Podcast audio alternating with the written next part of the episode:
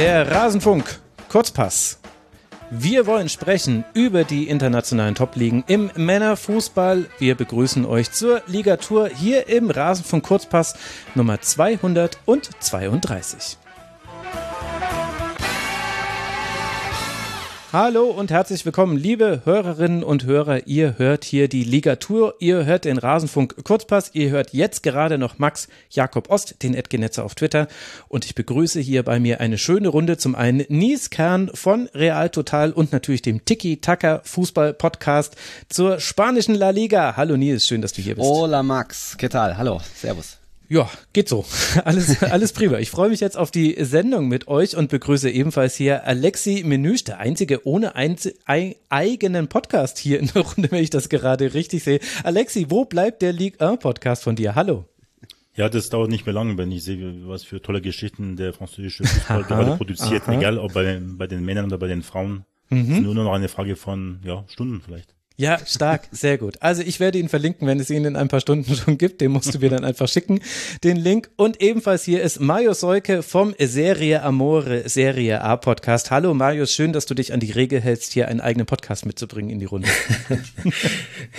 jo, äh, grüßt euch. Vielen Dank für die erneute Einladung, Max. Es ist mir wie immer eine große Freude. Ja, und mir ist. Ich freue mich wirklich sehr auf die Sendung. Später werdet ihr, liebe Hörerinnen und Hörer, auch noch Yogi Hebel hören vom äh, Click and Rush Podcast äh, zur Premier League. Das mussten wir separat aufzeichnen aus terminlichen Gründen. Es ist immer nicht so ganz einfach, hier einen Termin zu finden. Also ich würde es ungefähr auf eine Ebene stellen mit der WhatsApp-Gruppe der Grundschulklassen meiner Zwillinge. Wenn da ein Termin gefunden wird, das ist ungefähr so, wie wenn wir für die Ligatur einsuchen. Aber ihr seid wesentlich digital affiner und es geht schneller bei euch euch. Ich habe den Kuchen gemacht, ja. ja, genau. Und es werden nicht äh, nochmal Diskussionen aufgemacht, die man schon längst hatte. Wollen wir wirklich, wollen wir nochmal über den Inhalt reden? Dürfen wirklich keine Muffins in die Brotzeitbox mitgegeben werden? Zählt das auch als Süßigkeit? Naja. äh, ja, ich will nicht ablenken, wir wollen äh, keine Zeit äh, verlieren. Bevor wir loslegen, sage ich aber noch, der Rasenfunk ist und bleibt Paywall und Sponsoren frei. Wir finanzieren uns ausschließlich über eure freiwillige Unterstützung, liebe Hörerinnen und Hörer. Und auch alle Gäste bekommen ein kleines Honorar Honorar immerhin von dem, was ihr uns überweist. Wie ihr uns unterstützen könnt, erfahrt ihr auf rasenfunk.de slash supportersclub. Würde uns freuen, wenn ihr da mal draufschaut.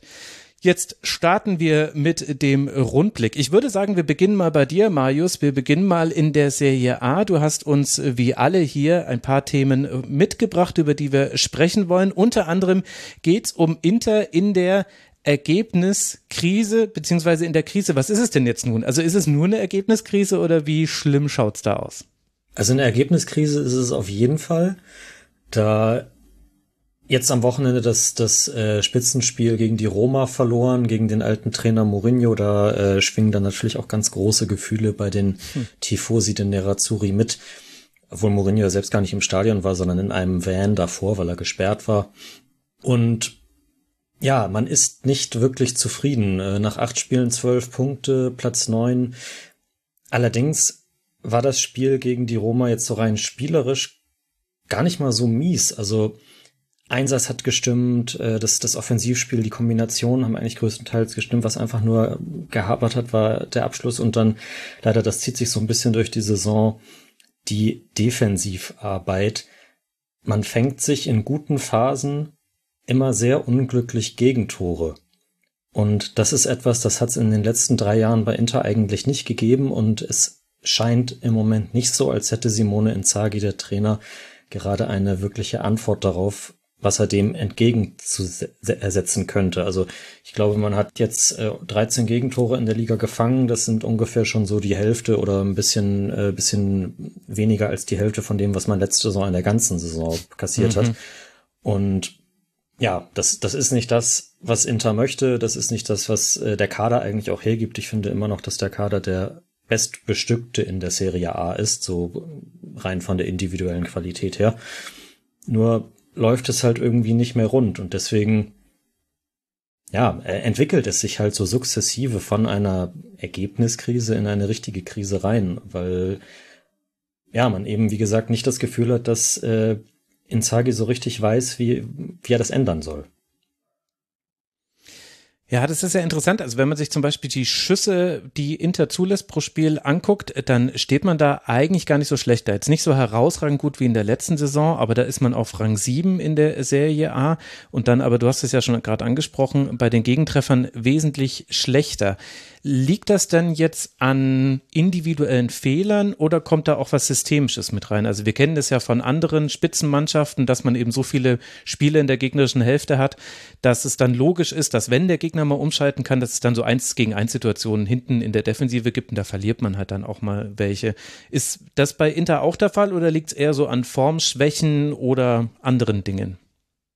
Ich würde sagen, dass es tatsächlich eher an individuellen Formschwächen liegt, denn das System ist in den, im Vergleich gerade zu letztem Jahr, natürlich, wo Inzaghi ja auch schon da war, nicht groß verändert und es ist ja auch nicht so anders als das, was Antonio Conte davorher etabliert hatte und womit er ja Meister geworden ist mit einer herausragenden äh, Leistung in der Saison.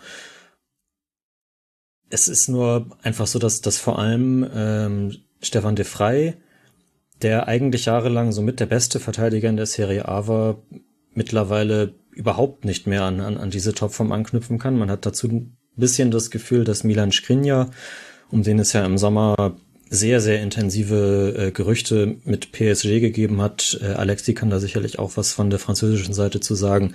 Ja. Man, ähm, man hat so ein bisschen das Gefühl, dass er mit dem Kopf nicht so 100 Prozent bei der Sache ist. Es ist eigentlich so also das ist, ich, ich sage immer, äh, und, und, und Mario Rica, bei, wir bei Serie Amore sagen immer, das ist eigentlich so der, der, der Typ Verteidiger, gegen den willst du auf, als Stürmer auf keinen Fall spielen, weil der so, so heiß und äh, so stark und äh, so, ja, unangenehm zu bespielen ist, aber das äh, ist, ist diese Saison irgendwie alles nicht mehr so richtig da. Und ja, deswegen fällt es wahrscheinlich auch in Sagi so schwer, halt die Antworten darauf zu bekommen, mhm. weil er eigentlich, ja, weil es eben nicht so richtig an seinem System liegt, sondern dass, dass es eben immer wieder individuelle Aussetzer gibt. Da spricht ja auch dann die Statistik, die du gerade vorgelesen hast, äh, ein bisschen für, dass man so viele Chancen gar nicht zulässt, aber dann doch, wenn der Gegner dann mal wirklich vor Stroke kommt, dann machen sie die Dinge halt auch rein. Also zu, zu Kollegen äh, Skrinja, ich hatte das Gefühl gegen Bayern München, am ersten Spieltag. Das war ein paar Tage nachdem der Transfer oder das Transferfenster äh, ja zugemacht wurde, dass er mit dem Gedanken woanders war. Also ich habe ihn, äh, ich hatte das Gefühl, er ist gar nicht im Spiel drin. Und ähm, ja, seitdem wissen wir auch, dass es eine ganz merkwürdige Saison ist durch diese WM mitten drin und dass der Transferfenster wieder bald eröffnet wird. Und ich glaube, wir werden natürlich auf der Trainerbank so viele Wechsel wie noch nie haben, auch aufgrund, dass es jetzt äh, äh im November, Dezember viele Spieler gibt, die auch Urlaub haben werden. Nicht nur diejenigen, die bei der WM dabei sind, sondern auch Urlaub haben werden, insbesondere bei unserem Thema jetzt Milan Skriniar und mhm. ähm, Paris Saint-Germain will ihn unbedingt haben. Jetzt im, im Januar, äh, sein Vertrag läuft im Juni aus. Wäre also eine Ablöse fällig. Vielleicht hätte Inter doch ihn verkaufen sollen für 60 Millionen im Sommer. Hat man aber abgelehnt, das Angebot von PSG, das ist Fakt, das ist kein, nicht mal ein Gerücht. Er sollte als Abwehrchef nach Paris kommen, weil ja Ramos nicht mehr der Jüngste ist äh, und vielleicht doch nicht alle drei Tage spielen kann, auch wenn es momentan anders aussieht. Kim Pembe jetzt verletzt ist und Marquinhos eh schwächelt seit einem Jahr. Dann bist du dünn besetzt, besetzt in der Innenverteidigung bei PSG, auch weil du jetzt mit einer Dreierkette spielst. Und äh, wenn es jetzt in der K.O.-Runde losgeht, ich gehe davon aus, dass PSG ins Achtelfinale einziehen wird, äh, dann brauchst du mindestens einen Neuzugang auf dieser Position. Dann wäre der Slowenien natürlich herzlich willkommen und äh, wie gesagt mit der Tatsache verbunden, dass er die WM nicht bestreitet und dass am 28. Äh, Dezember die Ligue 1 fortgesetzt wird bereits. Hm. Siehst du denn Parallelen? Das ist jetzt ein kleiner Sprung, Alexi, aber wenn ich mir die Ligue 1-Tabelle angucke, dann sehe ich da auch ein Team, was erstaunlich viele Gegentore kassiert, dafür aber noch im Mittelfeld liegt, nämlich Lille. Die haben äh, 18 Gegentreffer bei 17 Toren, äh, also selbst erzielten Toren. Und die scheinen ähnlich wie Inter so eine Hop- oder Top-Mannschaft aktuell zu sein. Also bei Inter ist ja vier Siege, vier Niederlagen aktuell die Bilanz. Bei Lille ist es äh, vier Siege, ein Unentschieden, vier Niederlagen. Gibt's da für dich, äh, also vergleichbare Dinge zu Inter? Ja, beide Mannschaften waren letzte Saison in der Champions League dabei. Ich glaube, beide. Ist, Inter ist auch äh, ins Achtelfinale eingezogen damals, wie Lille. äh, nur an Chelsea gescheitert im Achtelfinale. Und nachdem man Meister war vor, vor zwei Jahren, auch wie Inter in, in Italien und Jetzt hat man einen neuen Trainer geholt, relativ bekannt mit Paulo Fonseca, mhm. der Portugiese. Und äh, auf dem Papier sollte eigentlich Lille immer unter den Top 5 sein. Du hast den Kanadi kanadischen Nationalspieler Jonathan David, der bei der WM dabei sein wird. Äh, man hat die Mannschaft klug verstärkt. Natürlich hat man wichtige äh, Bestandteile der Mannschaft im Sommer verkaufen müssen. Nicht, nichtsdestotrotz, wenn man sich die anderen Teams anschaut, dann müsste äh, Lille unter den Top 5 sein. Und mit dieser mangelnden Konstanz äh, wird Lille sein, sein ursprüngliches Ziel äh, mit der Europapokal-Teilnahme nächste Saison wohl nicht erreichen. Äh, vor allem wenn du in Lorient äh, verlierst, äh, eine Mannschaft, die eigentlich nicht äh, nichts da oben zu suchen hat, sondern eher unten äh, und vor allem knappe 45 Minuten zu 10 spielt gegen 11 Lillois und am Ende noch das 2-1 erzielt kurz vor Schluss äh, Lorient, dann kann man sich schon fragen, was da bei Lille los ist. Mhm. Vielleicht gibt es auch nicht nur ein Qualitätsproblem, weil den, das sehe ich nicht unbedingt, sondern eher mentales Problem bei, bei den Nordfranzosen, bei den Doggen, wie die so schon genannt werden. Ähm, und deswegen, ja, gibt es momentan viele Parallelen zwischen Lille und Inter, nur der große Unterschied ist, dass Lille äh, noch nie so oft wie Inter Mailand im, im Viertelfinale der Champions League war, nämlich noch nie. Ich habe das Gefühl, du hast dir jetzt schon eine Brücke gebaut äh, zu einem Thema, was du eben mitgebracht hast, weil man kann natürlich äh, fragen, was ist bei Lille los, wenn die gegen Lorient verlieren. Man kann aber auch die Frage stellen und äh, da wirst du mir jetzt Antworten geben oder uns Antworten geben. Was ist denn da eigentlich bei Lorient los? Tabellenplatz 3, 22 Punkte. Man hat erst einmal verloren in neun Spielen. Du hast gesagt, sie gehören da eigentlich oben nicht hin. Warum? Also es wäre schon ein Ding, wenn Lorient in die Champions League einzieht dann kann man schon davon ausgehen, dass wir schon eine Mannschaft fest haben im Top 4 in der Auslosung. Äh, nächstes Jahr im August, aber Spaß beiseite, ist eine Mannschaft, die normalerweise unten dabei ist, wie nicht zu vergessen in dieser Saison. In Frankreich steigen die letzten vier ab. Es gibt keine Relegationsspiele, weil die Ligue 1 nächste Saison von 20 auf 18 Mannschaften äh, reduziert wird. Ähm, und die ersten zwei der zweiten Liga steigen direkt auf. Und bei den äh, Beobachtern war klar, dass äh, die äh, Bretonen äh, zu den heißesten Abschiedskandidaten gehören. Aber die haben jetzt einen äh, Trainerwechsel vorangestrebt im Sommer und dieser Le Bris, 46 Jahre alt, zum ersten Mal übernimmt er eine Liga A-Mannschaft, also eine Mannschaft in, in, einer ersten Liga. Er war jetzt zehn Jahre bei der zweiten Mannschaft. Äh, also von seinem Weg her erinnert er schon ein bisschen an Christian Streich, vielleicht noch zu früh, um diese Entwicklung zu vorauszusehen, aber was er gerade macht, ist einfach fantastisch. Und, äh, und war er, Entschuldigung, ja. war er auch als Trainer bei der zweiten Mannschaft so lange? Also genau. hat er schon mit 26 quasi schon angefangen da, oder mit 36 war er bei der zweiten ja. Mannschaft und jetzt ist er 46, so ist es richtig, ne? Genau. Okay. Also äh, immer Trainer gewesen bei der zweiten Mannschaft und als äh, man den, also sein, sein, sein Vorgänger Pellissier, Christophe Pellissier entlassen hat im Sommer, weil ja, Lorient wäre fast abgestiegen in der äh, vergangenen Spielzeit. Man hat sich mit Hauch und Krach, äh, hat man den Klassenerhalt doch noch äh, geschafft. Hat man nicht lange überlegt bei den Verantwortlichen. Es war klar, dass Regis Lebris äh, der Nachfolger wird, weil äh, viele sehen in ihm schon ein, ein Hellseher, ein einer, der taktisch modern spielen lässt. Ähm, verschiedene Systeme mitten in einem Spiel auch, was für die Spieler äh, schwierig äh, werden könnte, aber man sieht, dass die Spieler seine taktische Vorgaben sofort äh, annehmen und was man über ihn auch so sagt, über dieses Lobris, dass er äh, als äh, ja, Erfolgsgeheimnis, dass wenn er Probleme seiner Mannschaft äh, vor Problemen darstellt, also dann, dann gibt er nicht die Lösung selber, sondern versucht, dass seine Spieler die Lösung selber finden. Auch wenn es da in der Kabine vielleicht stundenlang dauern sollte, aber er will, dass die Spieler sich Gedanken machen, dass sie da äh, tief in, die, ihre Gedanken mhm. gehen und selber die Lösung suchen bis irgendeiner es gefunden hat, weil ansonsten wieder sie nie äh, loslassen. Und das sorgt schon für viel Anerkennung in der Mannschaft, im Verein und äh, Mannschaft, die mit viel Leidenschaft, mit viel Elan spielt. Und jetzt gegen Lille äh, zu 10 gespielt, ohne zu glänzen, aber trotzdem noch das 2-1 kurz vor Schluss erzielt, weil auch einfach das Selbstvertrauen da ist. Und äh, natürlich ist man gespannt, wie, wie lang diese, diese Euphorie anhält, vielleicht sogar bis zur WM-Pause, schauen wir mal, aber äh, Lorient hat schon auch größere Namen bezwungen in dieser Saison, wie Olympique Lyon zuletzt, auch wieder mit drei Treffern erzielt.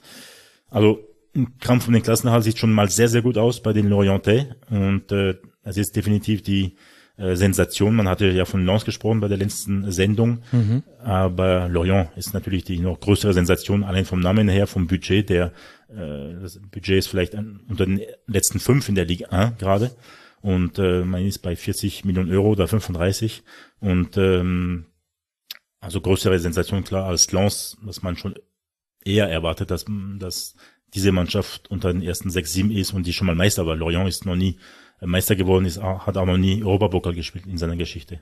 Mhm. Hat auch den viertjüngsten oder drittjüngsten Kader, die ja. Ligue 1. Und das finde ich ja, das finde ich ja fantastisch. Der sokratische Ansatz jetzt auch bei Trainern. Wir machen so lange Mannschaftssitzung, bis jemand von euch rausgefunden hat, warum wir immer in Konter laufen. Ich glaube ehrlich gesagt, da würden manche Teams dran verzweifeln.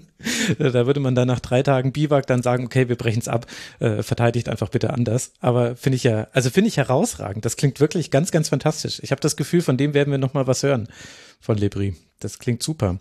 Ja, auf jeden Fall. Und äh, ja, jetzt, wenn man sich den Spielplan anschaut, dann sieht es richtig gut aus, weil die, Geg die Gegner spielen alle fast äh, bis zur WM gegen den Abstieg.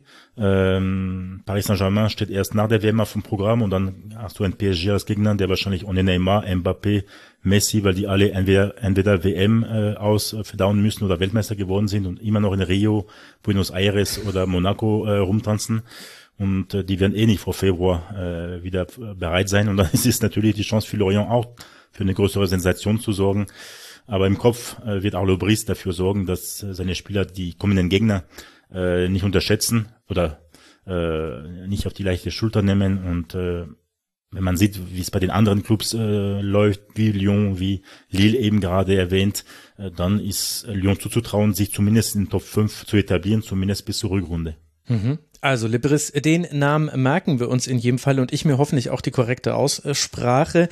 Nils, gibt's denn in La Liga einen vergleichbaren Trainer? Gibt's gibt's den, komm, sagen wir es einfach, wie es wie es schön formuliert ist. Wer ist der spanische Christian Streich? der spanische Christian Streich. So sympathisch und so kultig äh, gibt's vielleicht keinen Grad, aber ja, um da vielleicht bei einem meiner Themen direkt zu landen, ich glaube, Ernesto Valverde hat schon auch mittlerweile nicht nur einen gewissen Kultstatus nach jetzt über zweijähriger Pause, er ist zurück beim Athletic Club mhm. und ja, sorgt da aktuell für so das In-Team der Stunde in der Liga. Bilbao steht auf Platz drei, das ist logisch, immer noch Early Days und Atletico klettert schon noch hoch, ähm, aber Bilbao sorgt aktuell richtig für Furore. Die haben jetzt schon in drei Partien jeweils vier Tore erzielt. Das gab's unter Marcelino, dem vorherigen Trainer, insgesamt, glaube ich, nur dreimal.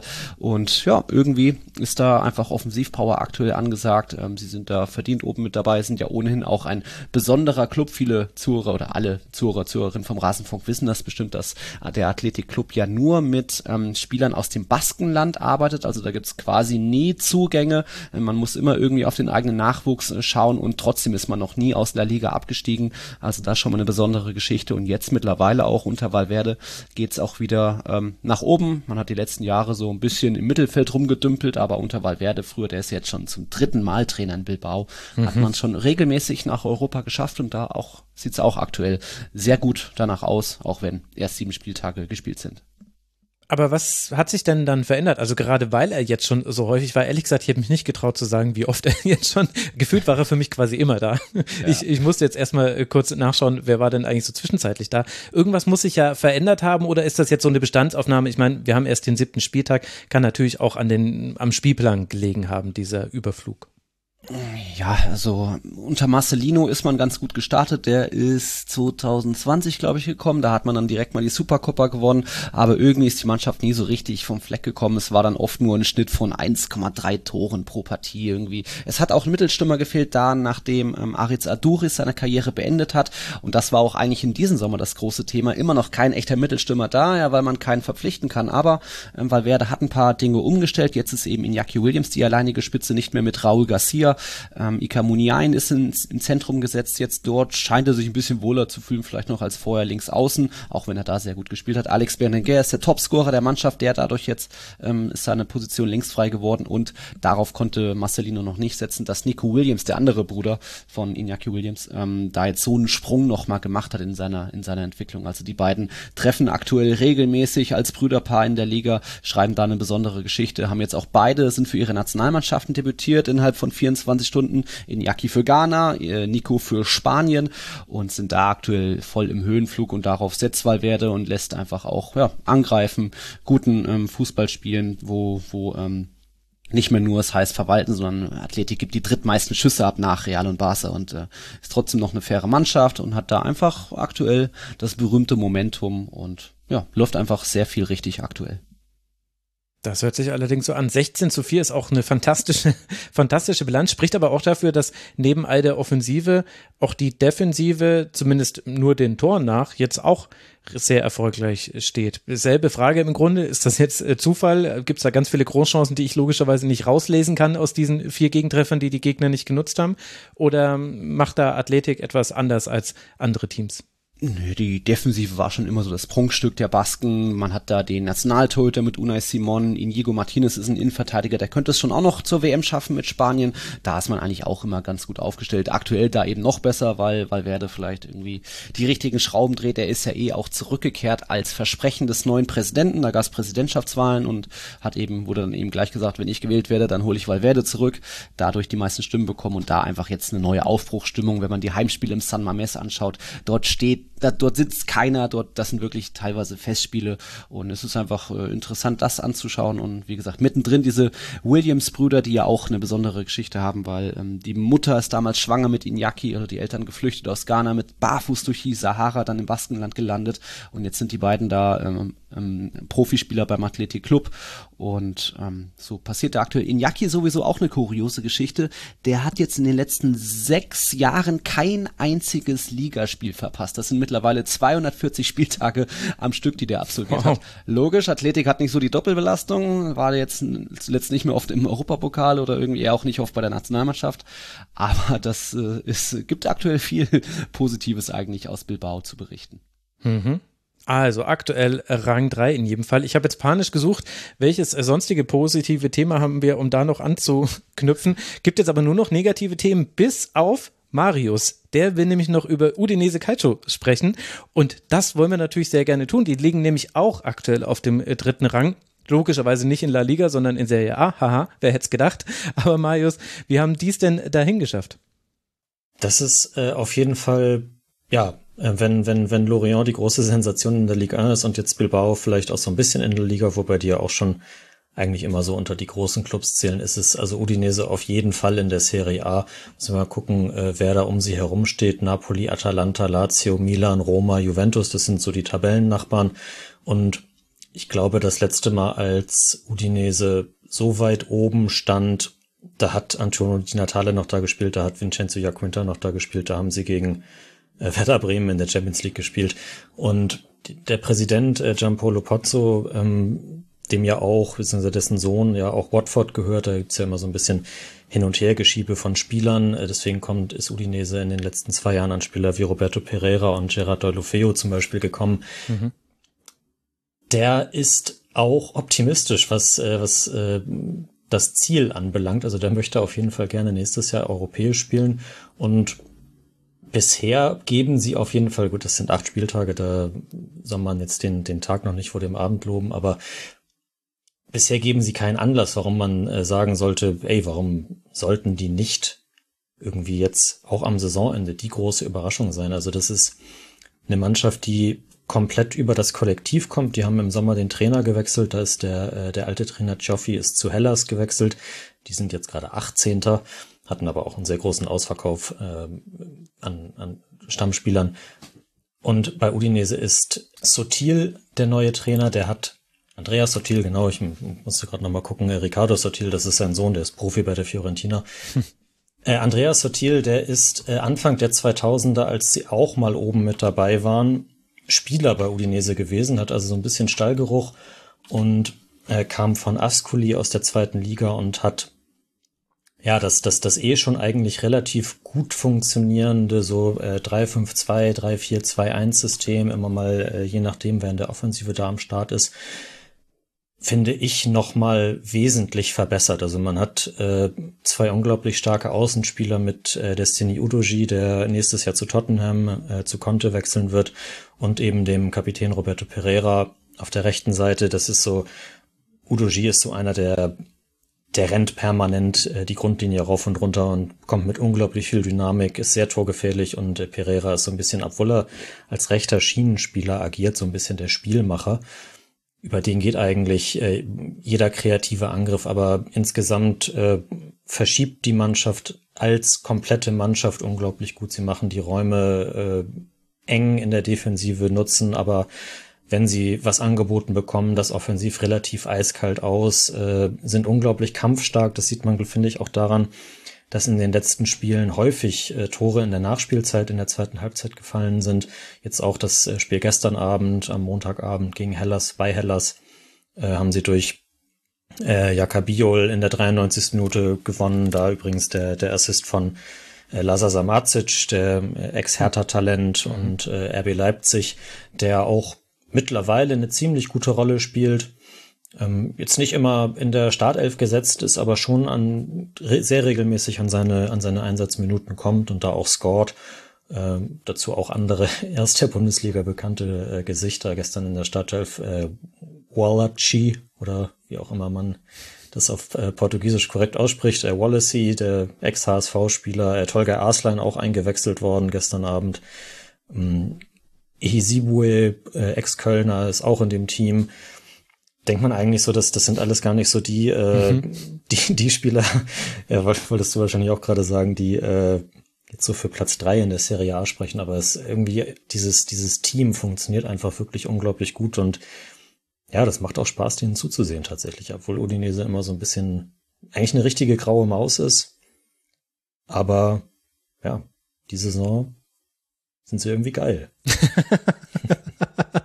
Ja, und vor allem das Interessante ist ja, dass Udinese, und das ist jetzt vielleicht ein kleiner Unterschied äh, zu Athletik und äh, Lorient, wir haben, fällt mir erst jetzt auf, dass wir über drei Drittplatzierte aktuell in ihren Tabellen, in ihren Ligen sprechen. Ich glaube, der Unterschied ist schon, dass man gegen ein paar größere Mannschaften schon gespielt hat. Also die einzige Niederlage, die war gegen den AC am ersten Spieltag mit 2 zu 4, aber man hat zum Beispiel gewonnen gegen die Fiorentina, man hat gewonnen mit 4 zu 0 sogar gegen die Roma, man hat gewonnen mit 3 zu 1 gegen Inter, über die wir ja auch schon gesprochen haben. Also da waren jetzt schon ein paar größere äh, Vereine mit dabei, wo man eben sagen kann, okay, das ist jetzt nicht nur Spielplan, dass Udinese Absolut. so weit oben liegt, sondern ja. da steckt auch was dahinter. Auf jeden Fall. Also gerade bei dem äh, Roma-Spiel hat man es eigentlich gesehen. Die waren zu dem Zeitpunkt auch richtige, so sind sind hochgeflogen, wenn man wenn man das so auf, auf von Englisch auf Deutsch übersetzen kann.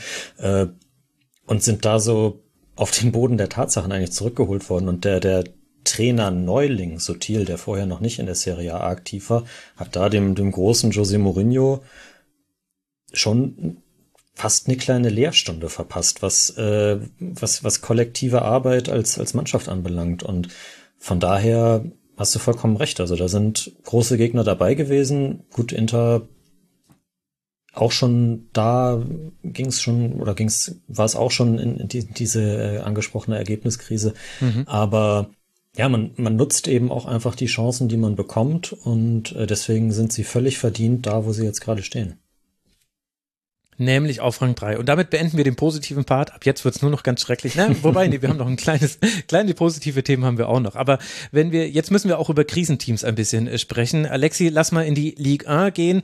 Da beschäftigen wir uns auch, also wir haben jetzt gerade viele Namen genannt, die wir alle kennen aus der Bundesliga-Zeit. Jetzt wird mit Peter Boss ein weiterer dazukommen, über den wir schon gesprochen haben. Bei Olympique Lyon läuft's nicht ganz so gut. Was ist da los? Ja, nicht seit gestern. Äh, eigentlich, damals war ja Lyon äh, im Halbfinale der Champions League vor gut zwei Jahren jetzt bei diesem Final Eight in Lissabon äh, an äh, Bayern München gescheitert. Und äh, aber trotzdem damals lief es nicht mehr so rund bei Olympique Lyon.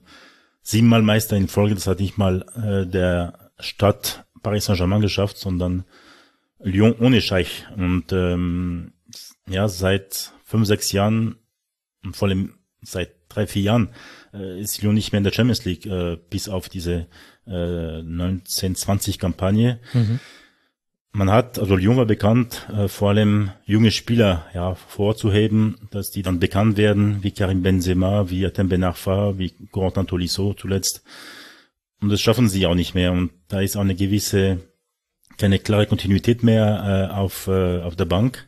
Äh, also man kann natürlich ein, ein Teilschuld äh, der ja, fällende Entwicklung gerade an Peter Boss ziehen, der auch keinen großen Erfolg in Deutschland feiern konnte, weder bei Borussia Dortmund noch bei Bayern 04 Leverkusen. Äh, aber er ist jetzt eineinhalb Jahre in Lyon und man sieht überhaupt keinen äh, sportlichen Fortschritt und äh, trotzdem äh, ja bleibt oder bleiben die Verantwortlichen hinter ihm. Sein Glück ist einfach, dass gerade ein äh, Eigentümerwechsel bei Olympique Lyon stattfindet ähm, und äh, du kannst halt nicht den Trainer rausschmeißen, auch wenn du jetzt gerade viermal in Folge verloren hast, eine Premiere seit über 30 Jahren bei Olympique Lyon, äh, bei 50 Jahren sogar, 1971. Erst muss der Eigentümerwechsel unter Dach und Fach gebracht werden und dann kann natürlich ein neuer Trainer kommen, womöglich äh, auch erst zur WM-Pause, aber ähm, man sollte es schon vorher machen. Das Ziel von Lyon, das in dieser Saison nicht im Europapokal dabei ist, wenn er so weitermacht, auch in der kommenden nicht, äh, muss wieder äh, ja, für positive Schlagzeilen sorgen, weil es ist schon eine Mannschaft, die den zweitgrößte Budget hat in der französischen Liga, mhm. der auf dem Papier noch sehr gute Spieler hat, mit Tolisso, mit äh, Lacazette, mit ähm, Jérôme Boateng heißt er, genau, der jetzt auch äh, so gut wie weg war, äh, von eigentlich von Boss gewollt vor einem Jahr und komplett aus dem Kader gestrichen seit einem halben Jahr. Jetzt war der verletzt und ist äh, doch noch, ähm, sollte verkauft werden, ist doch noch geblieben. Jetzt stand er zum ersten Mal in dieser Saison im Kader am Sonntag in Lens. Wieder aber zumindest solange Boss da ist, nicht mehr spielen.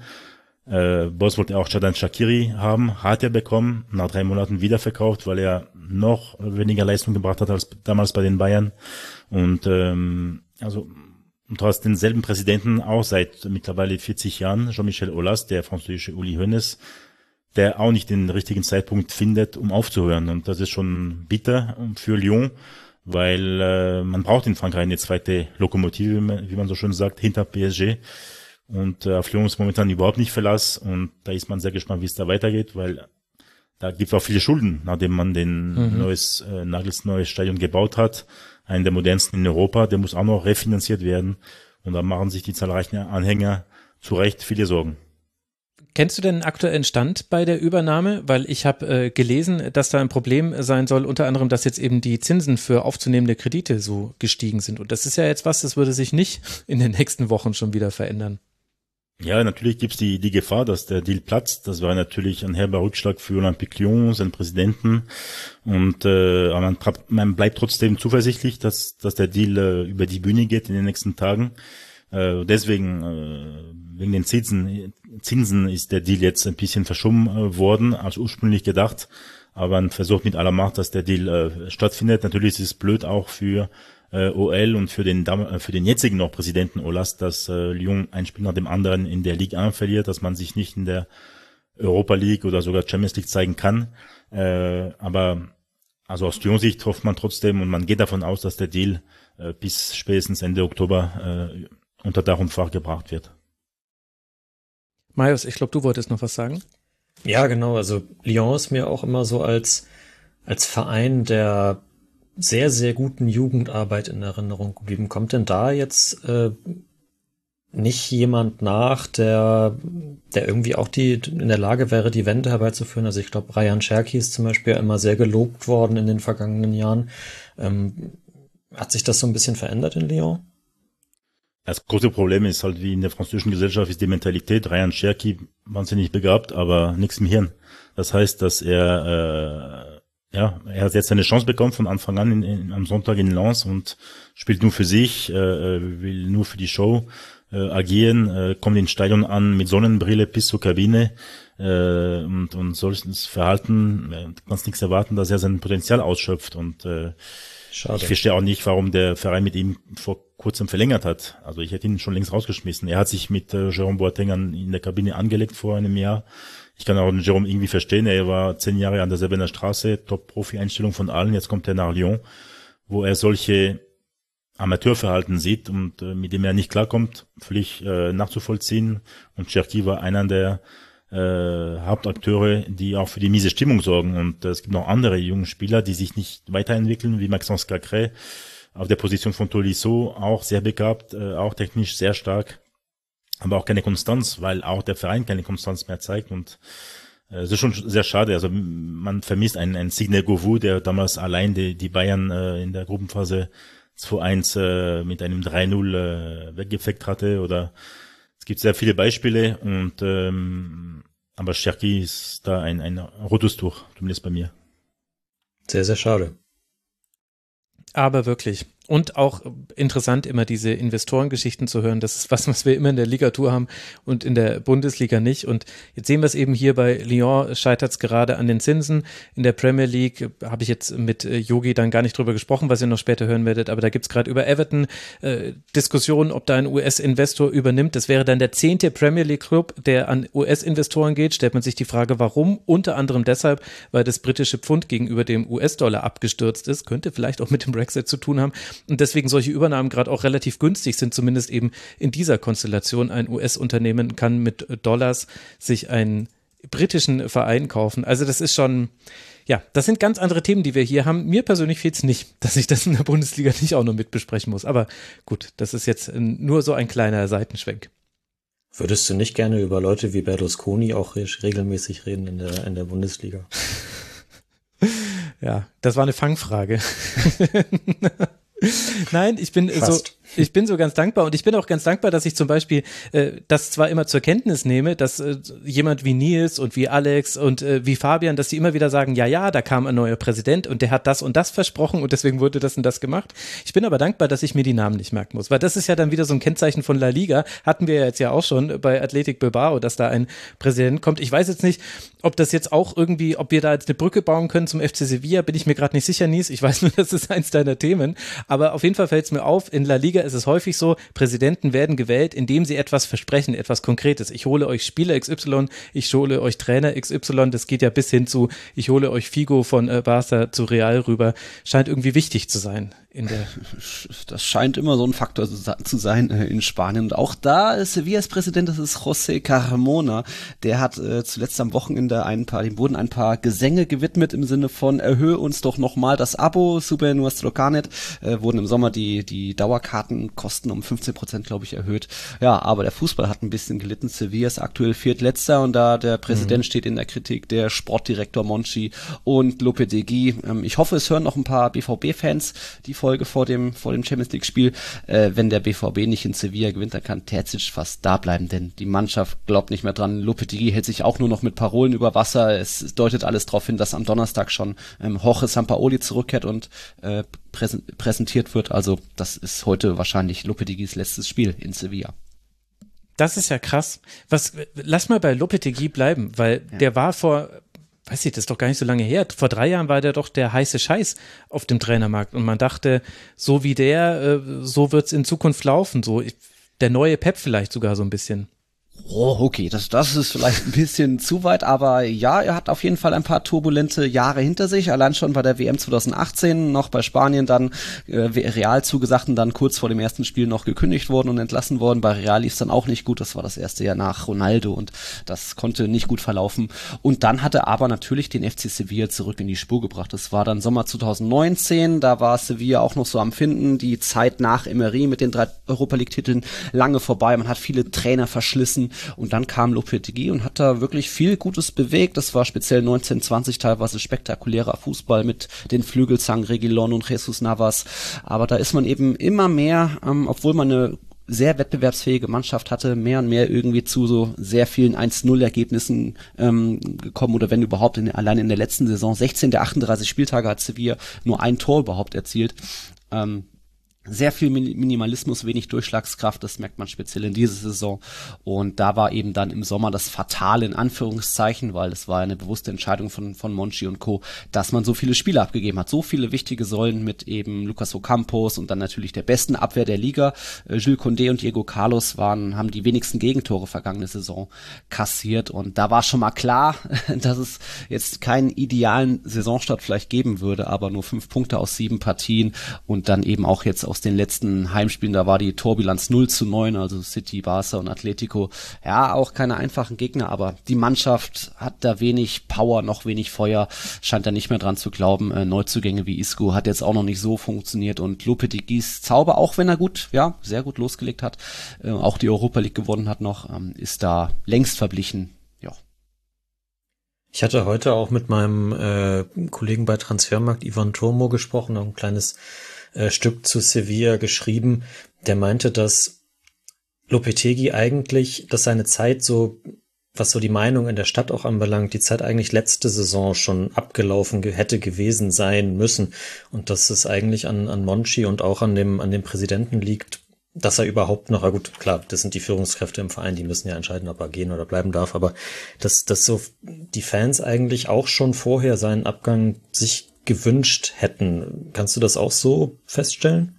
Ja, also speziell die vergangene Rückrunde wurden die Pfiffe immer lauter im Sanchez Pizjuan, wo man ja sonst auch eine sehr loyale Fangemeinde hat, die jetzt nicht die ganz großen Titelansprüche hat. Aber trotzdem hatte man das Gefühl, man hat einen Kader und gegen diese schwächelnden Barca, schwächelndes Atletico, speziell vergangene Saison, wäre vielleicht auch mal Platz drei oder Platz zwei sogar drin gewesen. Man war im März auch noch ähm, dicht an Real dran auf Platz zwei und dann irgendwann die Mannschaft eingebrochen, da schon sehr viele Pfiffe und ja, gab es auch immer mehr Kritik. Aber ähm, Lopetegui hat dann sehr hohen Kritik bei Monchi, beim Präsidenten. Deswegen ist da jetzt auch in der Länderspielpause noch nichts passiert, obwohl man da ja Zeit hätte und jetzt sind ja trotzdem, ähm, wie viele Europapokale Pokalteilnehmer, was sind das, zwölf Spiele in 40 Tagen bis zur WM, da ist eigentlich jetzt schon kaum Zeit, noch einen neuen Trainer reinzubringen. Und deswegen hat Sampaoli angeblich wohl noch um ein paar Tage äh, Geduld gebeten, damit er nicht jetzt vor, vor Dortmund gleich präsentiert wird, aber ja, die Laune in Sevilla ist nicht mehr gut, also zumindest nicht auf der rot-weißen Seite, die Betis schreibt ja dagegen eine ganz andere Geschichte, Pokal gewonnen, dort herrscht Euphorie. Und beim FC Sevilla ist da ähm, aktuell, ja, ist, man hatte auf Umbruch gehofft im Sommer, aber es ist ein Zusammenbruch geworden. Und Jorge Sampaoli heuert in Sevilla an.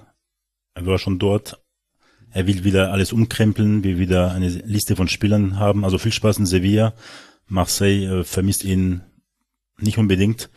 Ähm, er hat den Verein im Stich oder die Mannschaft im Stich gelassen, fünf Tage nachdem die Vorbereitung begann, weil er äh, sich beschwert hat, dass er sicherlich, äh, also fest davon ausgeht, dass er die oder seine gewünschten Spieler nicht bekommt, die er haben möchte. Und äh, bin mir auch sicher, dass er zum Beispiel mit einem Jansu nicht äh, klarkommen wird, weil Jansu vielleicht nie, nicht der disziplinierteste ist und äh, wird sicherlich mindestens 15 Spieler haben wollen jetzt schon im Winter und es wird nicht unbedingt für äh, Ruhe sorgen. Würde mich wundern auf jeden Fall. War ja auch 16, 17 schon mal da, aber auch das nur äh, ein halbes Jahr oder so. Also mhm. ist jetzt noch nicht mega erfolgsversprechend, dass das äh, der, dass es dafür Sevilla jetzt deutlich wieder bergauf geht. Der, der Kader ist da natürlich für mehr als jetzt aktuell Platz Platz 17, aber ja, das ist eine schwierige Saison jetzt mit dieser vielen Belastung und ähm, trotzdem hat man im Kader ja die, die Spieler, Spieler muss man einfach erstmal wieder wieder erreichen, weil da geht führt aktuell läuft nicht, nicht viel zusammen gegen Atletico, auch wenig Kampf. Man hat bei, je, bei keinem Zweikampf gespürt, dass da irgendein Sevilla-Spieler äh, mehr drin ist, mehr fokussiert ist als der Atletico-Spieler und das war jetzt die letzten Wochen eigentlich immer so.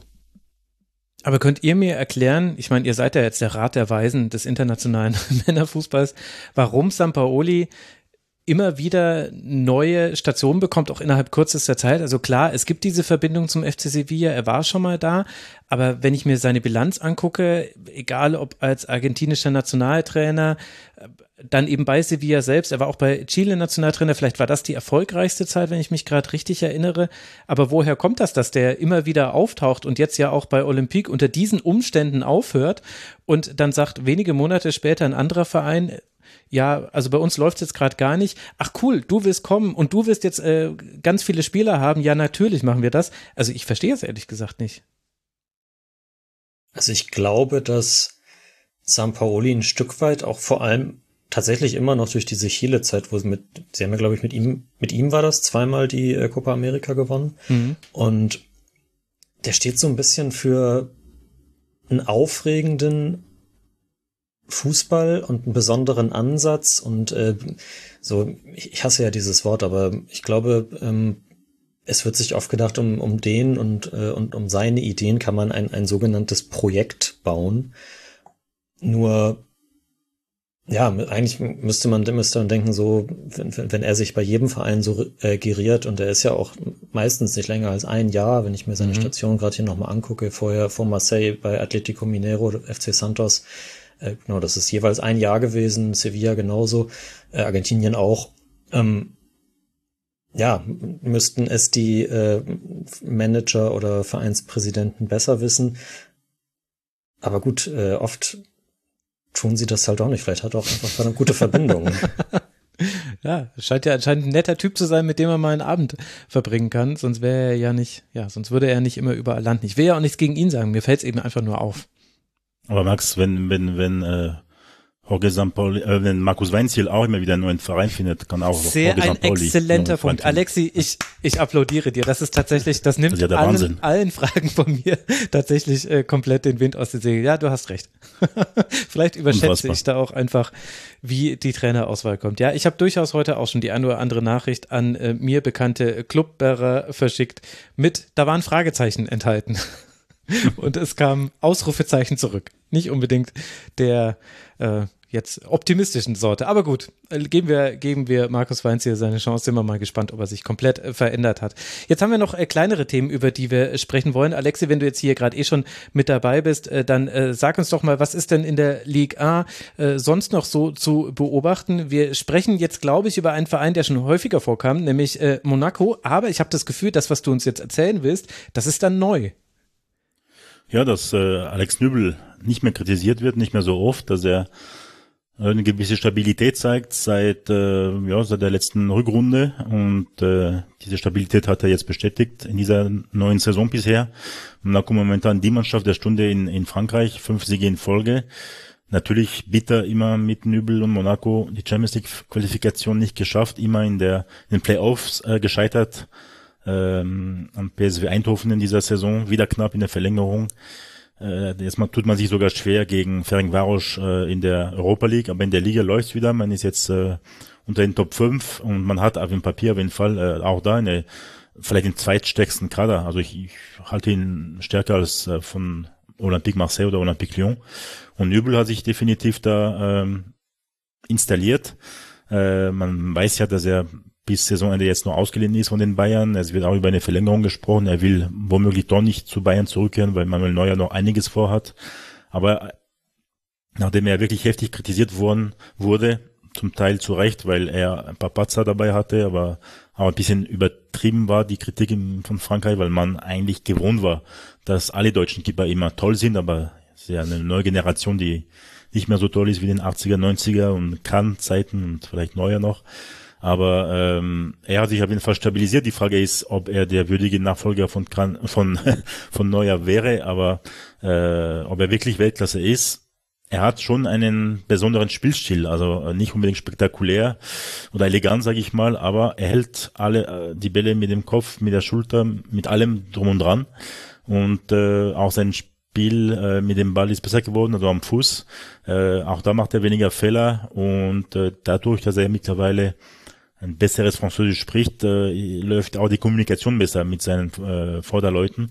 Und jetzt genießt er schon einen, ein deutlich besseres Image in Frankreich und äh, das ist schon mal eine gute Nachricht aus deutscher Sicht, weil bei den anderen Deutschen lief's oder läuft's ja nicht so gut. Boateng haben wir schon erwähnt.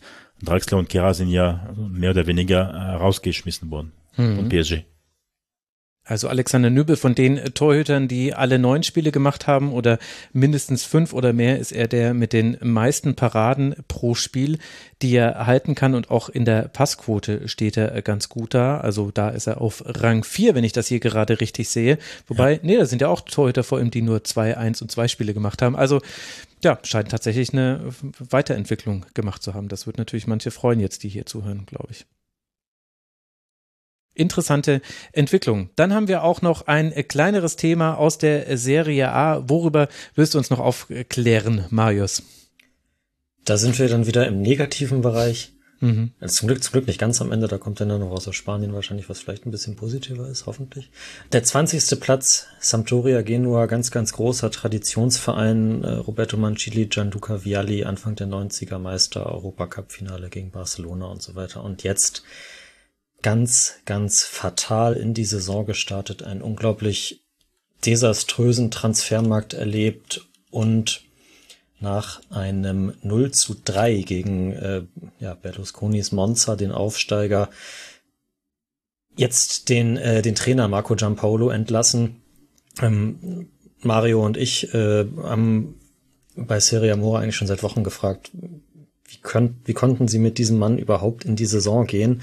Also da, das ist auch so ein, ein, ein Trainer, bei dem man sich fragt, wie er überhaupt in der Serie A noch an Jobs kommt. Er hat vor vier, fünf Jahren mal eine halbwegs gute Saison damals auch schon bei Sampdoria gehabt und ist seitdem überall, wo er war, krachendst gescheitert. Also jetzt auch sein, sein Punkteschnitt seit ähm, in diesem Jahr, glaube ich, bei 0,8 oder so und ähm, dazu eben die Mannschaft, die er hingestellt, hingestellt bekommen hat. Also das spricht ja auch Bände, wenn auch wieder ein aus der Bundesliga, Bundesliga bekanntes Gesicht, äh, wenn Abdelhamid Sabiri, Paderborn-Fans äh, wissen Bescheid, dein bester Spieler ist, dann äh, muss wirklich gewaltig was schiefgelaufen sein. Also klar gibt es in, im, im, im Sturm so Namen wie Quagliarella oder Caputo irgendwie noch so sehr coole Typen, aber die sind auch 35 und 39.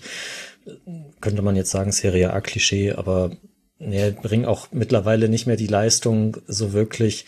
Und äh, ja, da es, es spricht im Moment auch wenn es wiederum so gesagt noch früh in der Saison ist, im Moment spricht alles dafür, dass der Abstiegskampf bis, bis wirklich ganz bis zum Schluss da ist. Und das ist wirklich enorm schade, denn der, der Verein ist wirklich, äh, ist, ist wirklich einer, einer der, der größten Traditionsvereine in Italien, hat auch äh, einfach immer die schönsten Heimtrikots, also euch das auf jeden Fall mal an. Ähm, ja, und das, das, äh, das, das tut mir echt immer so ein bisschen im Herzen weh, wie die in den, also seit die Saison oder eigentlich auch schon das gesamte Kalenderjahr auftreten. Spielerisch ist das auch einfach total uninspiriert. Ja, im Grunde genommen gar nichts. Also die, die Spiele kann man sich fast nicht angucken. Ja, jetzt äh, muss man natürlich mal sehen, wer von, von Gianpaolo übernimmt. Äh, heißester Kandidat, vielleicht ist es dann auch schon äh, so bei Upload der Folge fix, ist äh, Dejan Stankovic, mhm. der ja bei Roter Stern Belgrad, meine ich, relativ gute Arbeit geleistet hat. Da stelle ich mir allerdings die Frage, wie er beraten sein muss, dass er sich diesen Verein in dieser Situation als erste Station in Italien, wo er lange bei Inter und bei Lazio gespielt hat, wie er sich diesen Verein in dieser Situation antun kann. Denn gewinnen kann er da eigentlich nicht. Ja, kannst du mir erklären, also hat das auch wirtschaftliche Gründe, dass jetzt die Transferperiode wirklich enttäuschend verlaufen ist aus Sicht von Sampdoria? Man hat äh, Spieler wie Damsgaard abgegeben, Morten Torsby, das haben bestimmt auch äh, die Hörer vielleicht mitbekommen, der ist zur Union gewechselt und spielt da jetzt ja sehr gut. Und man hat einen deutlichen Transferüberschuss erzielt, was ja grundsätzlich jetzt erstmal nichts äh, Schlechtes ist. Aber du hast es ja schon angesprochen, Sabiri, der für eine ähm, kolportierte Ablöse von einer Million gekommen ist, äh, arg viel mehr hat man nicht ausgegeben. Caputo war mit dreieinhalb Millionen der teuerste Spieler. War das wirtschaftlicher Zwang? dass man so viel mehr für Spieler eingenommen hat, als man ausgeben konnte oder Fehleinschätzung? Tatsächlich hat das was mit wirtschaftlichem Zwang zu tun. Bei Sampdoria gab es auch, äh, auch wieder bei diesem Besitzerthema, äh, vor nicht ganz einem Jahr, vor zehn Monaten einen Besitzerwechsel. Der Massimo Ferrero, der äh, langjährige Patron des Vereins, musste den Verein äh, verkaufen. Äh, Marco Lanner ist, äh, über den ich jetzt persönlich gar nicht so viel weiß, ist, äh, ist seitdem der, äh, der Präsident und Besitzer.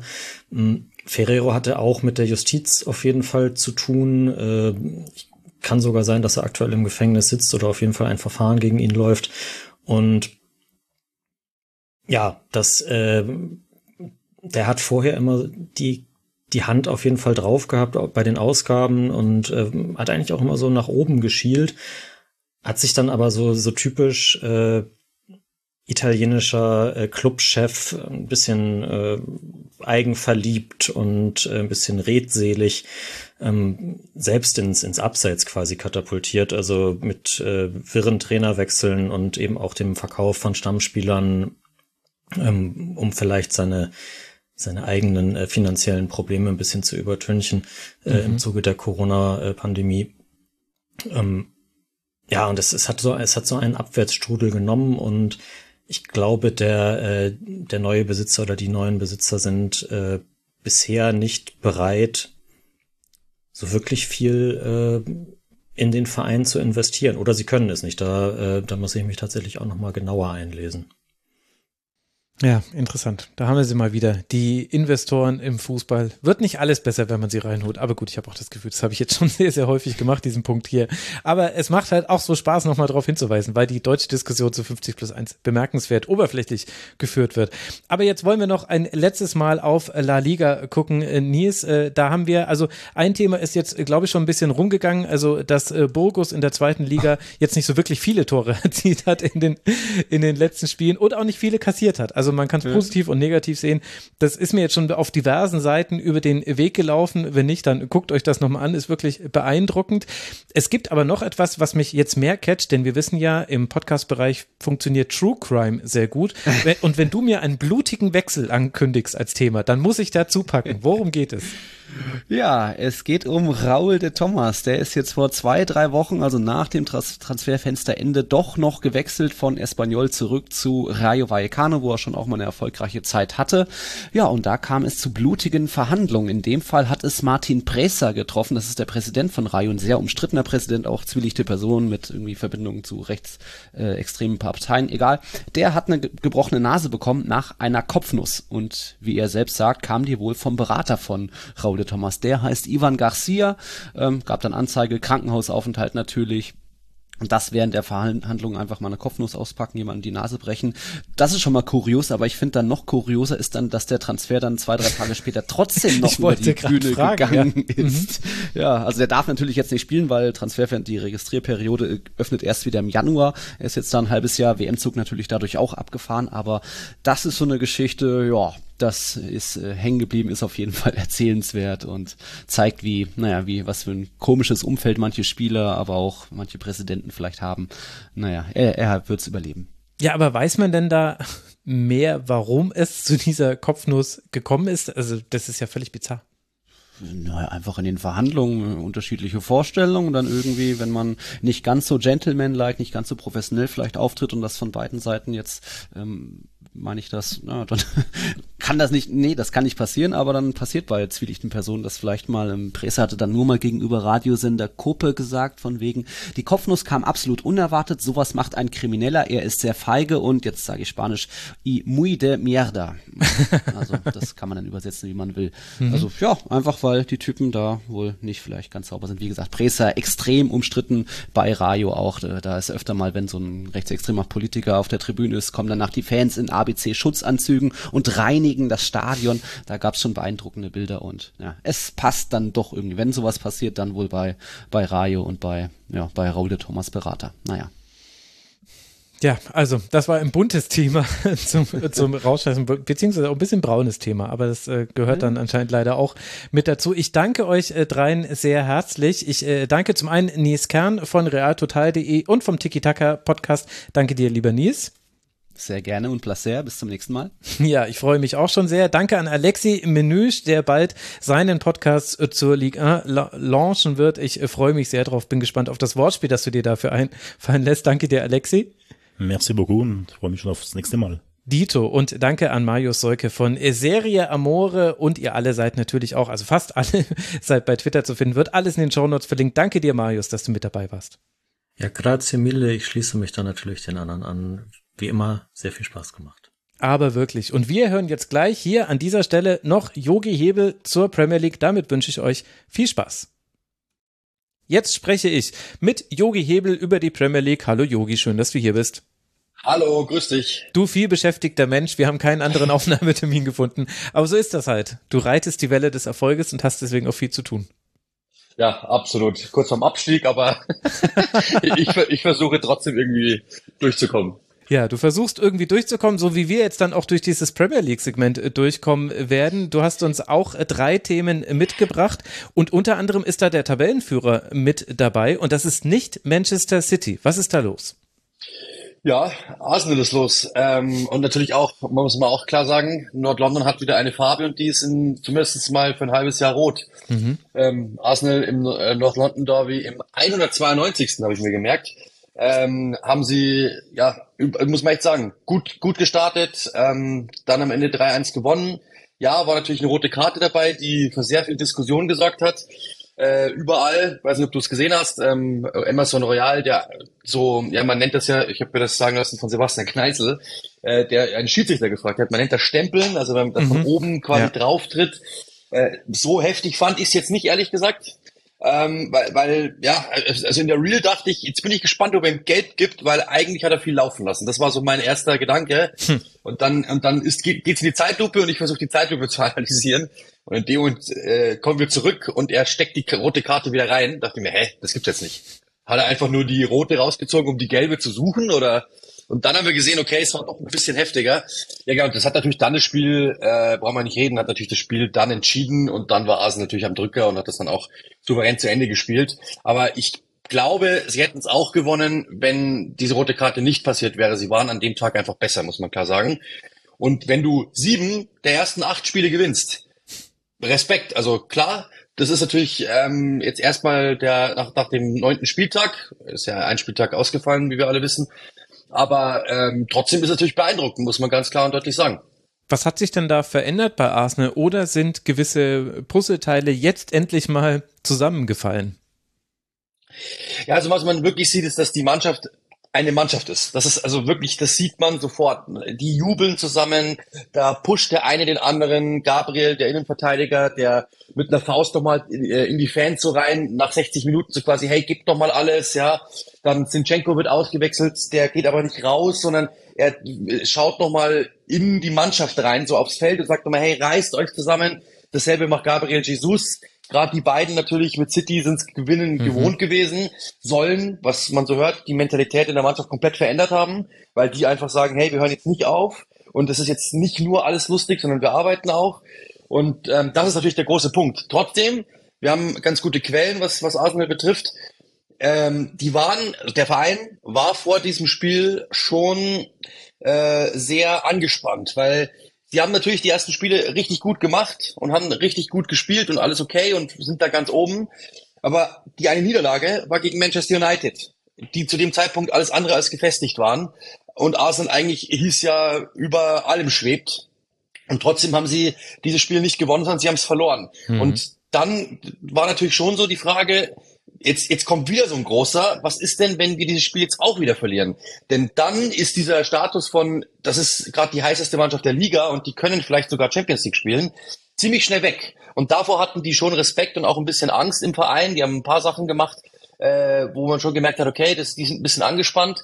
Und ähm, das ist halt genau der Punkt, ähm, der dann im Endeffekt wirklich für mich der entscheidende war. Schaffen die es, trotz dieser Anspannung, trotz diesem Druck North London Derby, alle werden drüber reden, alle werden über den Verlierer reden, ein halbes Jahr lang, äh, dass sie es trotzdem gestanden haben, muss man sagen, ist beeindruckend. Hm. Und wa was haben sie da gemacht, was eben Anzeichen dafür ist, dass sie so ein bisschen unter Druck standen? Boah, da muss ich jetzt aufpassen, weil das nämlich wirklich ein interner ist und dann könntest du rausfinden, wer es ist äh, und wer, dann, wer mir das gesagt haben könnte. Aber ja, aber geht so, quasi um interne Abläufe? Hat man beim Training was anders gemacht? War man in der Kommunikation nach außen anders? Man hat, äh, wie soll ich denn sagen, es dürften ein paar, Sa äh, ein paar Leute ein paar Sachen nicht machen, die ihnen eigentlich zugesagt waren. Okay. Ähm, mediale äh, Auftritte. Das okay. ist, glaube ich, ganz verklausuliert, aber es wurde eher zurückgehalten in der Kommunikation nach außen. So quasi, hey, wir gehen jetzt nicht nach außen vor so einem Spiel, wir bleiben jetzt eher äh, in uns und wir brauchen jetzt keine Publicity, sondern wir brauchen jetzt Arbeit, so quasi. Ja, okay. Ich meine, wenn ich mir die bisherigen Gegner von Arsenal angucke, äh, dann sehe ich da äh, Crystal Palace, Leicester City, Bournemouth, äh, Fulham, Villa, dann eben die Niederlage gegen United äh, Brentford und eben jetzt dieses Spiel gegen Tottenham. Da kann man schon sagen, naja, mit United in Anführungs, äh, in, in Klammern und vor allem Tottenham erst ein richtiges Top-Team mit dabei. Jetzt kommen allerdings jetzt dann die großen Brocken. Also es geht jetzt dann weiter. Heimspiel gegen Liverpool, Heimspiel gegen City. Das wird alles jetzt noch im Oktober stattfinden.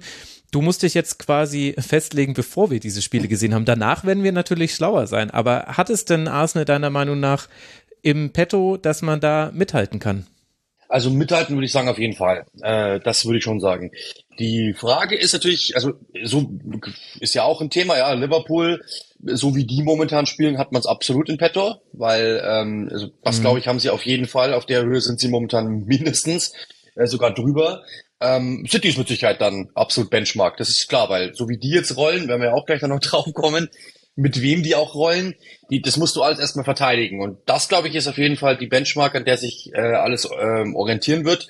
Aber man muss eine Sache sagen, wenn wir jetzt uns natürlich hinstellen und sagen, ähm, die wär, also das ist ja Wahnsinn, die sind jetzt so und so, nach so und so vielen Spieltagen auf Rang 1, müssen die Meister werden. Ich glaube, das ist übertrieben. Aber zu sagen, Champions League ist, äh, klingt jetzt aber natürlich dann erstmal so quasi, naja gut, Champions League, okay, aber für das, wo Arsenal herkommt, mhm. wo die, wo die eigentlich die letzten Jahre über waren, wäre das wirklich bahnbrechend, einfach sagen zu können, sie haben ohne Probleme sich für die Champions League qualifiziert. Und das wäre ein Erfolg, wenn natürlich dann die Meisterschaft am Ende rausspringen würde, weil die anderen beiden oder drei oder vier nicht wollen, dann ist da mit Sicherheit keiner beleidigt. Und vielleicht gibt es so ein Momentum in dieser Mannschaft, dass die sich entwickelt und einfach so ähm, sich zusammenfindet und auf dieser, auf dieser Welle reitet, dass sie es doch irgendwie schaffen. Aber also wenn es Champions League am Ende wird, glaube ich, ist keiner beleidigt. ja, das glaube ich. Also das, was ich so wahrgenommen habe bei Arsenal-Fans, die ich kenne, ist eher so ein Augenreiben und jetzt vor allem eben nach diesem Wochenende, dass man jetzt auch gegen die Spurs gewonnen hat in diesem so wichtigen Spiel. Aber wenn wir gerade bei Wellen sind, die geritten werden, dann müssen wir dann doch jetzt nochmal über Manchester City und Erling Haaland sprechen, obwohl er schon im letzten Ligatur Kurzpass äh, kurz kurz Thema war. Dort, damals hatte er zehn Tore in sechs Spielen, jetzt sind es, glaube ich, 14 in acht. Es gab ein unglaubliches Manchester Derby am Wochenende. Mhm. Ja, also es ist äh, die, der Spieler ist wirklich unglaublich. Also wir haben ja schon ein paar so Vergleiche gezogen, irgendwie wie Adriano bei Pro Evolution Soccer, bloß in Real Life äh, gab es ja schon irgendwie den Vergleich. Oder ähm, ich habe ja gestern im Podcast bei uns gesagt, dass es eigentlich so wirkt, als würde immer, wenn der Ball zu ihm kommen, äh, würde oder würde einfach der Schwierigkeitsgrad des Spiels nach unten gestellt werden und alle anderen sind einen Schritt langsamer. Das ist einfach, ist einfach mega beeindruckend, was er spielt. Trotzdem, ich habe eine ganze Zahl zugeschickt bekommen. Ähm, man muss sich mal überlegen, der hat einen Expected Goals Wert. Das finde ich echt, finde ich richtig spannend. Er hat 14 Tore. Und rate mal, was ein Expected Goals Wert ist. Naja, wenn du es jetzt so sagst, wird er ja wahrscheinlich fast sogar höher sein. Wahrscheinlich 15 dann. Nee, der ist bei 8,6 Ach so. so. Ach krass. Das okay, er outperformt ihn. Okay. Das ist, das ist komplett, komplett verrückt. Mhm. Aber, und jetzt ist natürlich der Punkt, das haben wir, habe ich gestern mit Uli auch darüber diskutiert. Ähm, die Frage ist natürlich, warum ist das so? Ich, der kriegt halt einfach auch wirklich Bälle serviert von anderen Spielern dieses Jahr. Also ich glaube nicht, dass der in Dortmund jetzt katastrophal schlechter gewesen wäre, aber der kriegt natürlich, der hat natürlich einen De der ihm Dinge auflegt, der hat einen Foden, der ihm Dinge auflegt, dann hat City natürlich dieses Konstrukt, das natürlich so erdrückend ist für einen Gegner, dass die allein schon mal 70 Prozent Ballbesitz haben, ähm, und dann passt das natürlich perfekt. Er lauert immer um diese Strafraumecke, um diese äh, Viererkettenecke rum oder Dreierkette, was auch immer, und läuft dann im richtigen Moment ein. Und dann kriegt er halt den Ball auch zugespielt von diesen Spielern. Die Räume sind da und dann macht er die halt. Also der ist wirklich natürlich beeindruckend, aber Citys Spiel ist natürlich auch perfekt auf ihn zugeschnitten. Und das irgendwie einfach nur, das passt halt einfach nur. Das ist nicht so, dass die sagen, wir achten jetzt auf den so sehr, sondern er macht einfach genau das, was die Mittelfeldspieler brauchen und die Mittelfeldspieler machen genau das, was er braucht. Das passt einfach perfekt. Hm. Und dann kann der halt sowas machen. Also ähm, ist auch krass. Die Zahl hat Uli rausge rausgesucht. Er, er stand zweimal im Abseits bis jetzt. Und das, obwohl, und das, obwohl der Typ ja eigentlich nichts anderes macht, als Tiefe, äh, Tiefe anzugreifen die ganze Zeit. Muss ja mal mhm. überlegen. Und äh, das ist einfach ein beeindruckender Fußballer, muss man klar sagen. Trotzdem natürlich die eine Szene, ich weiß gar nicht, ob das dritte Tor, der Bräune kann einfach vier Manchester-Spieler stehen lassen, als wäre es nix und spielt dann den Ball in die Tiefe und Haaland haut, haut den rein. Ähm, Manchester United war an dem Tag halt einfach auch gerade in der ersten Hälfte wirklich einfach nicht auf dem Level, das muss man einfach klar sagen. Hm. Ja, das wäre jetzt auch so ein bisschen meine Frage gewesen, ob das vielleicht so der unbeachtete Nebenaspekt dieser Haaland-Manie ist, dass dadurch, dass sich alles so auf ihn konzentriert, vielleicht auch der Raum für andere offen wird. Ich meine, es gab ja noch jemand anderen, der einen Dreierpack gemacht hat mit ja, fünf genau. in diesem Manchester Derby. Das ist ja vielleicht auch ganz guter Hinweis darauf. Kann es eben sein, dass, äh, dass er es auch seinen Mitspielern leichter macht, weil er eben nicht nur dieser Zielspieler ist, sondern sich halt wirklich auch mindestens ein Verteidiger, eher zwei wirklich auf ihn konzentrieren müssen. Und die werden ja dann auch gepinnt, also taktisch gesehen jetzt. Also mhm. wenn er immer an der Abseitskante steht, dann sind es schon mal zwei Spieler, einer definitiv, eher wahrscheinlich sogar zwei, die sich nicht trauen rauszurücken, wenn jemand anderes, wie zum Beispiel ein De Bruyne, wie zum Beispiel ein Grealish, wie zum Beispiel ein Silver, äh, andribbelt und über den, äh, über den Zwischenraum reinkommt. Ja, genau. Und das ist ja genau der Punkt. Das ist ja interessant. Wenn du dir mal den, den Masterplan City äh, Angriff vorstellst, dann ist es ja meistens irgendwie, dass sie versuchen, in diese, ich, äh, man, man nennt das, glaube ich, Strafraumtaschen zu kommen. Also da so ungefähr ans, ans äh, tiefe Fünfereck, so ungefähr. Und da dann quasi, also hin, äh, sich irgendwie durchzukombinieren, mit einem Doppelpass vielleicht dahin zu kommen und dann ja eigentlich zurück auf den Elfer, also zwischen Elfer und dem, äh, dem Fünfer, äh, der Fünferlinie, dort den Ball reinzuspielen, damit der Stürmer nur noch reinschieben kann. So hat ja Aguero quasi 90 Prozent seiner Tore geschossen bei City. Mhm. Weil es ja eigentlich immer dieses selbe war, versuchen im Dreieck da rauszuspielen, dann ist man an der Grundlinie, legt den Ball nochmal zurück und der schiebt nur noch rein. Das war ja eigentlich immer das. Und wenn, wenn man dann aber überlegt, dass ja eigentlich die letzten Jahre über kein Mittelstürmer da war und sie schwierig hatten, sich dort rein zu kombinieren oder selbst wenn sie es getan haben, dann war halt keiner da, der irgendwie ablegen konnte. Jetzt ist es so, es konzentrieren sich, wie du sagst, mehrere Leute auf Haaland, du kannst dich leichter da rein kombinieren. In dem Moment, wo du da bist, denkt sich die ganze Abwehr, oh mein Gott, wir müssen da jetzt wieder hin, wir müssen da wieder zumachen und in dem Moment ist der Haaland wieder frei. Also das, ist, das hat, hat alles so Domino-Effekte in diesem, in diesem ganzen Spiel, dass halt immer irgendwo einer frei ist, weil sich halt immer mehrere Leute natürlich jetzt auf Haaland konzentrieren müssen. Ein paar müssen sich dann auf De Bruyne konzentrieren. Dann ist der Foden plötzlich völlig frei. Dann denkst du dir, warte mal kurz, jetzt müssen wir den Foden mal zustellen, der hat schon zwei Tore, dann ist der Haaland wieder frei. Es ist halt einfach, es ist wirklich, die haben einfach so eine unfassbare, unfassbare Qualität da vorne dass man einfach wirklich sagen muss, es ist einfach beeindruckend und ähm, ja, fast schon äh, Cheat Mode irgendwie. Aber würdest du sagen, dass sich da jetzt nochmal irgendwas verändert hat jenseits der Person Erling Haaland und vielleicht auch, also das ist halt jetzt auch eine gute Geschichte und deswegen erzählen wir die alle so gerne. Wenn man da jetzt nochmal im Detail drauf gucken würde, dann könnte ich schon ehrlich gesagt eine ähnliche Argumentation fahren wie mit Arsenal, dass man sagen könnte, naja, Manchester war jetzt vielleicht auch der erste in Anführungszeichen richtige Gegner auf Augenhöhe. Ich will es nicht kleinreden, aber wir sind ja auch, wir fallen ja auch immer gerne auf so Narrative rein, weil sie auch so schön sind. Hat sich denn auch was verändert bei Manchester City? Spielen die jetzt auf einem anderen Niveau oder ist es halt das sehr hohe Niveau der Vorsaison ergänzt um jemanden, der halt extrem gut im Torabschluss ist? Ja, die hatten ja auch schon ähm, Spiele, die jetzt nicht so unbedingt äh, prickelnd waren, muss man auch sagen. Mein 3-3 gegen Newcastle, da hat er einmal getroffen. Mhm. Ähm, dieses 4-0 gegen Bournemouth, da hab, da, das habe ich zum Beispiel kommentiert, da war er ja mehr oder minder abgemeldet. Ähm, da hat er kaum wirklich stattgefunden. Also natürlich, wenn die mal rollen und er einfach äh, abschließen kann, dann ist das mit, dann ja, brauchen wir nicht reden, was der für eine Qualität hat. Aber ich will das dann schon mal sehen, wie es dann in diesen großen Spielen ist, ob er dann die Chancen eben auch bekommt, wenn es dann vielleicht mal enger wird, wenn äh, vielleicht dann mal cleverer gegen ihn verteidigt wird und vielleicht auch das, das Tempo beim Gegner ein bisschen höher ist. Ähm, da bin ich schon gespannt, wie es dann aussieht, weil wir haben es ja, also zum Beispiel, man muss ja schon sagen, sie haben Sterling verloren. Ich finde, dass das schon ein Spieler ist, der, der wichtig ist. Ähm, es ist schon ein guter Spieler. Sie haben Sinchenko verloren, sie haben Gabriel Jesus verloren. Der Kader ist, finde ich, jetzt nicht mehr ganz so breit. Äh, Calvin Phillips, der Neuzugang, ist quasi immer verletzt. Also der Kader ist nicht mehr ganz so breit. Sie haben keinen wirklichen Linksverteidiger in dieser Saison. Also sie haben schon auch ein paar Fragezeichen. Das ist natürlich, das interessiert natürlich jetzt keinen Menschen, wenn die so spielen und so hoch gewinnen, dann gibt's dann gibt's niemanden, der Fragen stellt. Ja, da bist du wahrscheinlich der Einzige.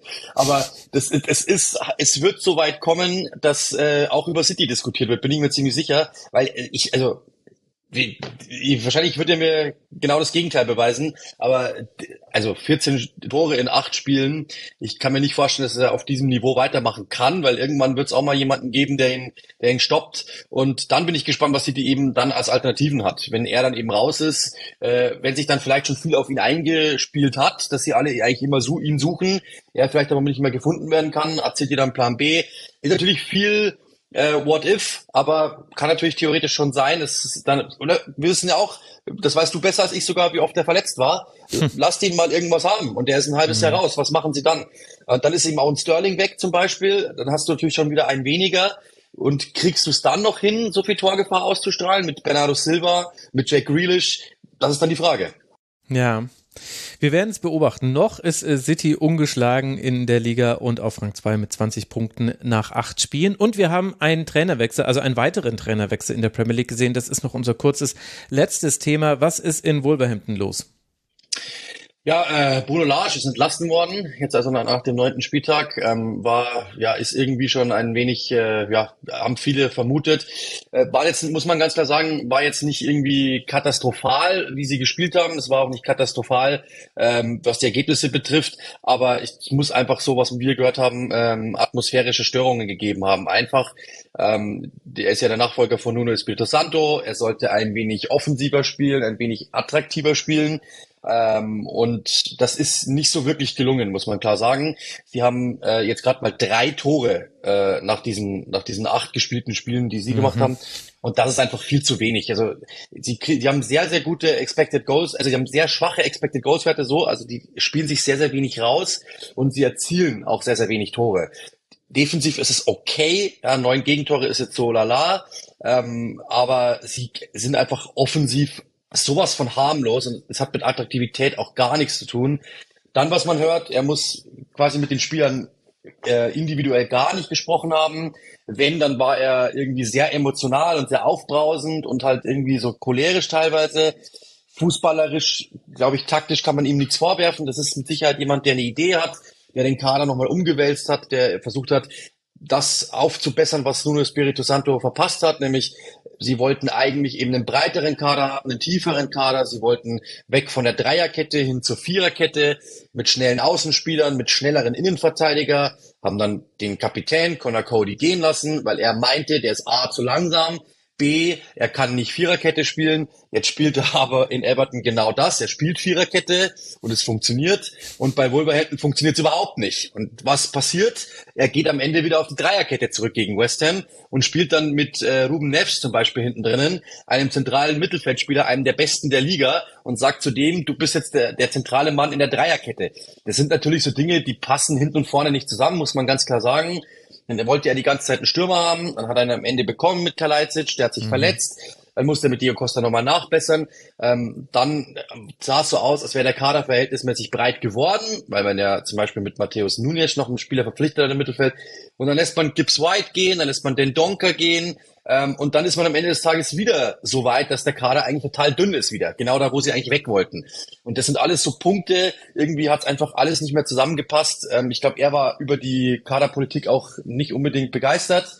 Ähm, und natürlich dann diese Probleme in der Offensive, dass sie einfach gar keine Gefahr ausgestrahlt haben, hinten aber auch nicht mehr stabil genug waren. Und dann muss man halt irgendwann mal sagen, okay, wenn es dann auch menschlich nicht mehr passt, dann glaube ich, muss man sich trennen. Schade, mhm. weil es, glaube ich, äh, irgendwie schon ähm, ja, also ich fand ihn jetzt nicht unsympathisch, aber Wolverhampton war mal, wenn du dir überlegst, als die aufgestiegen sind, die haben Geld investiert, die, die waren so der next big thing, sind zweimal. Siebter geworden, dann dachten mhm. alle, jetzt marschieren die in die Champions League. Das stand auch in jeder Saisonvorschau damals. Und was ist passiert? Das war dann nämlich, glaube 12., 14. Also das ist halt das große Problem. Da hat ein Verein eine riesengroße Chance liegen gelassen, alle haben so sich ein wenig zurückgenommen, es wurde ein bisschen weniger investiert, ein bisschen weniger progressiv und so weiter. Und jetzt ist man halt wieder da, wo man eigentlich vor dieser ähm, ja, Investitionsphase aus China war. Nämlich man ist einfach wieder langweiliges äh, Mittelmaß, sogar eher etwas drunter. Und jetzt ist eigentlich wünschenswert, dass es irgendjemand wird, der vielleicht ein bisschen mehr Strahlkraft hat. Äh, Amorim wird zum Beispiel schon genannt. Äh, Sergio Contessao wird genannt, mhm. aber das wird dich jetzt wahrscheinlich auch nicht überraschen, dass äh, der Pass portugiesisch sein wird. ja, ich habe mich schon gefragt, Trainer. was Trainerkarussell auf Portugiesisch heißt, ja. Ja, genau. Ich weiß es auch nicht, aber wir werden es mit Sicherheit herausfinden.